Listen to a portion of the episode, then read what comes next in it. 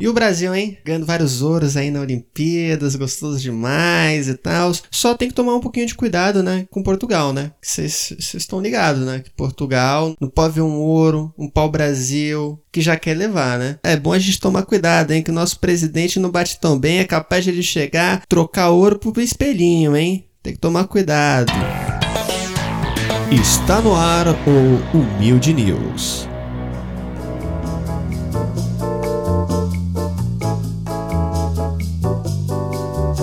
Começando agora o Humilde News de hoje, no pique das Olimpíadas. Por isso, nossa primeira notícia de hoje vai tirar uma dúvida que talvez você tenha. E se você não tem, vai ter agora e já vai ser sanada, porque o Humilde News é assim, é papum tararau. Quanto ganham Rebeca, Raíssa e outros atletas que conquistam medalha? Segundo a pesquisa, no caso de premiações individuais como a ginástica e o skate, os valores pagos pelo COB, Comissão Olímpica Brasileira, são 250 mil no caso de ouro, 150 mil no caso de prata e 100 mil no caso de bronze. Já no caso dos valores para esportes coletivos, são diferentes. Eles devem ser divididos entre os atletas em partes iguais. Para equipes com até 6 atletas, os valores são, no caso de ouro, 500 mil, prata, 300 mil, bronze, 200 mil. Para esportes com mais de 6 atletas, como futebol e vôlei, o valor sobe. Ouro fica com 750 mil,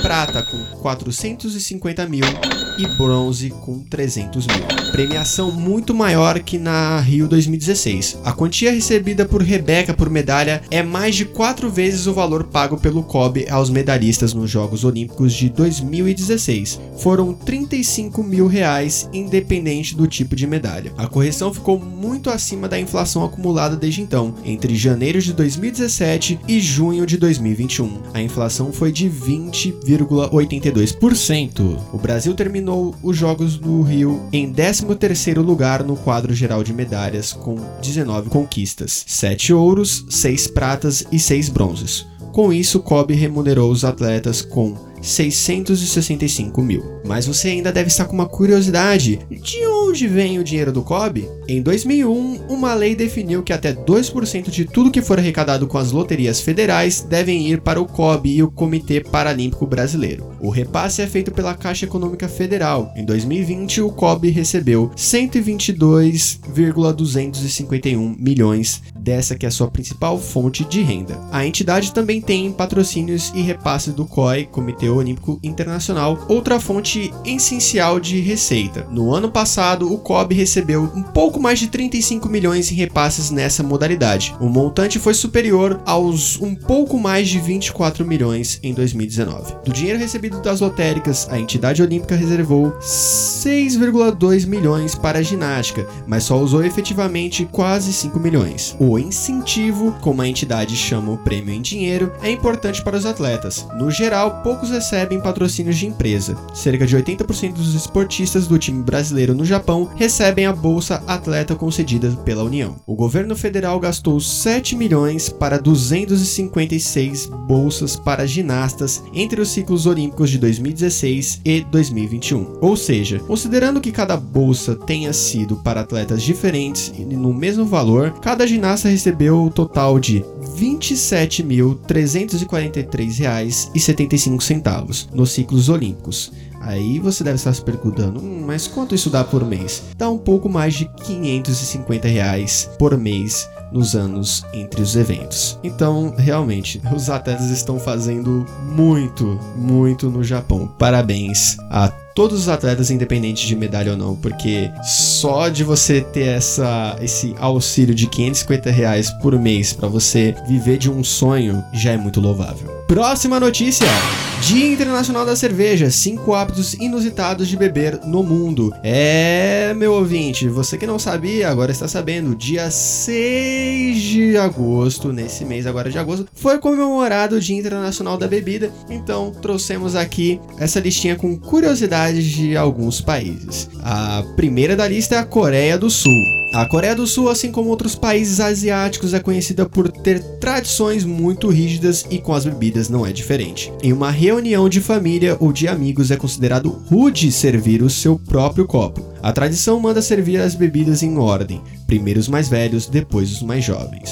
O segundo da nossa lista é a Geórgia, não a pessoa, sim o país mas a pessoa também pode ter esse costume. Enfim, se um dia você for à Geórgia, tome cuidado na hora do brinde para não ser indelicado. Antes de começar a beber, deve-se esperar acabar o discurso que antecede o momento do brinde. E esse discurso leva em média de 20 minutos. Até lá, não ouse molhar o bico. Cara, é... não é toda bebida que você pode brindar na Geórgia, né? Porque, por exemplo, se você for brindar uma Coca, a Coca Expresso, né? Que é a que tem café, cara, ela perde o gás. Em 5 minutos você não beber aquilo ali, perde o gás, já fica sem graça, entendeu? Não brinde Coca-Cola Expresso na Geórgia, senão você vai tomar Coca sem gás. Coca sem gás é uma merda. Terceiro de nossa lista aqui é Estados Unidos da América do Norte. As leis para o consumo de álcool nos Estados Unidos são diferentes das brasileiras. Enquanto é permitido consumir bebidas alcoólicas a partir dos 18 anos, a idade mínima legal para os americanos começarem a beber é 21, podendo variar em alguns estados. Além disso, alguns estados proíbem o consumo de bebidas alcoólicas em público fora de bares ou restaurantes. Por isso é comum em filmes e séries aparecer pessoas bebendo na rua com a garrafa envolvida em um saco de papel. Eu pensava que era, era costume, moda, ou era para não fazer propaganda, né? Product placement, né? Eu pensei que era tipo assim, ah, não vamos mostrar que a pessoa está bebendo uma Heineken, então vou colocar aqui no saquinho. Pensei, ou para não gelar a mão. Eu não sabia que era para esconder que estava bebendo bebida e todo mundo sabe que está bebendo bebida, mas sei lá. Enfim, como diria o ditado, cada um com seus fetiches. O quarto de nossa lista aqui é Alemanha. Aqui no Brasil, um dos sinônimos para cerveja é geladinha. Isso porque é impensável beber uma cerveja quente, correto? Acontece que em outros lugares do mundo beber uma cerveja trincando é incomum. Na Alemanha há uma variedade de cervejas que precisam apenas estarem frias para serem consumidas, diferentemente do Brasil, onde as cervejas do tipo Pilsen servidas geladas são mais populares. No inverno alemão é comum deixarem as cervejas por meia hora na varanda, tempo suficiente para que a bebida fique na temperatura perfeita para o consumo. É, aqui em São Paulo, dias atrás, se você fizesse a mesma coisa ali, dava certo também, porque a hora tava um frio de lascar. E aqui em quinto e último, mas não menos importante, o Irã e a Arábia Saudita. Apesar de socialmente aceita na maioria dos países, alguns lugares proíbem ou restringem o uso de bebida alcoólica. É o caso do Irã e da Arábia Saudita, onde produzir, comercializar ou consumir bebidas alcoólicas é crime. As Maldivas, apesar do forte apelo turístico, restringem o consumo de álcool dentro dos resorts e hotéis. Já na Tailândia, há horários específicos nos quais é permitido beber, mas em alguns feriados é proibido do consumo durante todo o dia. Para você que bebe dia da cerveja todo dia, né? Inclusive, se você gosta de cerveja, você vai gostar do episódio passado, que é sobre o quê? Sobre bebida. É história de bêbado e história de não bêbado também, que a gente tem tudo nesse podcast aqui. E além disso, a gente tem mais bebida na próxima notícia. Boi da carne mais cara do mundo bebe cerveja e tem massagem. Olha, um sonho, hein? Você que trabalha muito sem direito a massagem está afim de comer um churrasquinho regrado a cerveja gelada, mas não consegue por causa do preço? Precisa conhecer o boi que tem tudo isso. Cheio das mordomias, a espécie bovina Wagyu, que ficou famosa por beber cerveja e receber massagem. No Brasil, onde está difícil até para comprar ovos de galinha, eu adorei, adorei quem escreveu essa notícia que tá de parabéns. A carne mais cara do mundo tem o um preço médio de 600 reais o quilo, podendo ultrapassar os mil reais. Do outro lado da Terra, no país sede dos Jogos Olímpicos, ela chega a custar mil dólares o quilo, em média equivalente a pelo menos 5 mil reais. A alta maciez, que é o seu diferencial, é explicado pela genética do boi, associada a uma alimentação rica em amido. Com isso se dá o tal marmoreio, visual de mármore para a peça na sua gordura intramuscular. Essas regalias que a espécie recebem eram mais comuns no passado. Hoje não existe mais na maioria das fazendas e nem é mais visto nos grandes confinamentos do país. Ou seja, não acontece mais isso com esse boi. Então eu estou triste com essa notícia que me enganou. Eu estava muito feliz com quem tinha escrito e agora estou muito triste porque eu fui enganado. Muita piada! É, mais uma curiosidade aqui, ó. Wagyu no Brasil. O nome do animal vem de wa, que significa do Japão, e gyu, que quer dizer gado. A sua origem vem de um boi que migrou da Europa para a Ásia e foi introduzido no Japão para puxar arado nas lavouras de arroz. Em terra japonesa, os criadores fizeram diversos cruzamentos até chegar na raça atual. A Yakuti, sim, a Yakuti que você está pensando mesmo, que trouxe a raça pura japonesa para o Brasil em 92, até hoje está entre os maiores produtores do país. Em sua fazenda na, em Bragança Paulista, São Paulo, com mais de 200 hectares, a empresa tem aproximadamente 350 cabeças. O rebanho brasileiro todo chegou a 6.873 mil cabeças em 2020, uma alta de 11,8% em relação a 2019.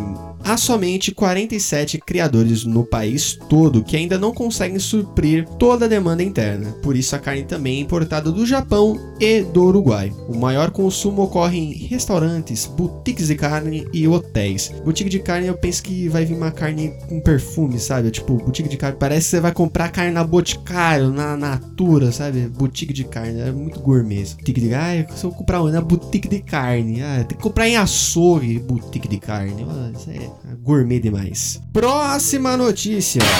Como o DIU funciona e quais modelos existem? O DIU é uma sigla para dispositivo intrauterino. Assim, esse meio contraceptivo é colocado dentro do útero da mulher com o objetivo de impedir a fecundação. O DIU é um método anticoncepcional reversível de longa duração. Eles duram entre 5 a 10 anos e possuem alta eficácia. Desde 2017, o Ministério da Saúde ampliou o acesso a esse dispositivo por meio do SUS, sendo mais uma opção para a mulher escolher. O médico ginecologista é o responsável pela colocação que pode ser feita no consultório. O DIU pode ser hormonal ou não, e o médico poderá indicar a melhor opção. Você deve estar se perguntando agora neste momento, você mulher, por que optar pelo DIU? E nessa matéria é falado, o DIU é indicado para mulheres que não planejam ficar grávida. Faz sentido, né? Assim como qualquer outro método anticoncepcional. Mas enfim, pelo menos um ano após a colocação. Além disso, essa é uma alternativa para quem não gosta ou não lembra de tomar remédios diariamente, como é necessário no caso do anticoncepcional. Outro ponto é que com o anticoncepcional a mulher acaba ingerindo hormônio, o estrogênio, diariamente e isso pode se tornar um problema ao longo dos anos. O uso de algumas pílulas pode aumentar o risco de trombose venosa de 3 a 6 vezes. Portanto, o DIU é mais seguro nesse sentido, pois a liberação de hormônio é apenas no local. No caso dos DIUs com o hormônio levonorgestrel, ou sem liberação de qualquer substância no caso do DIU de cobre ou prata. E agora vamos aos tipos de DIU.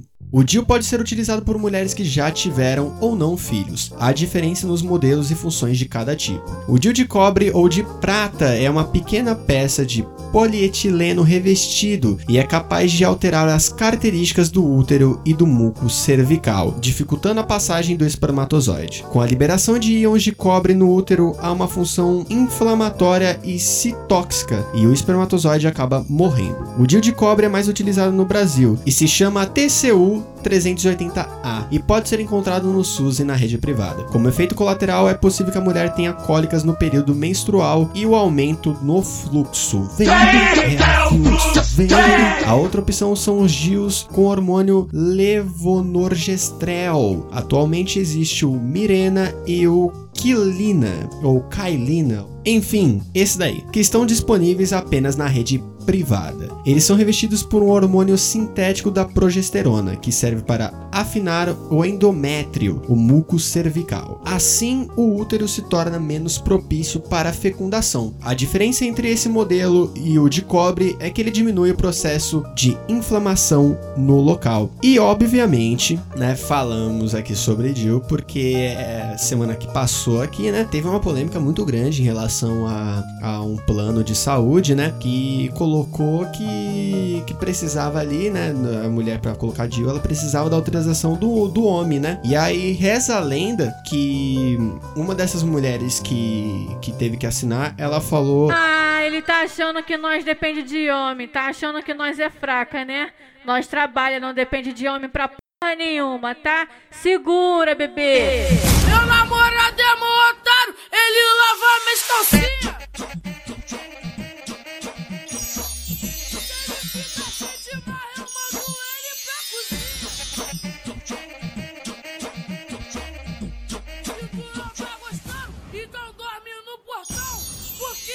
Portugal.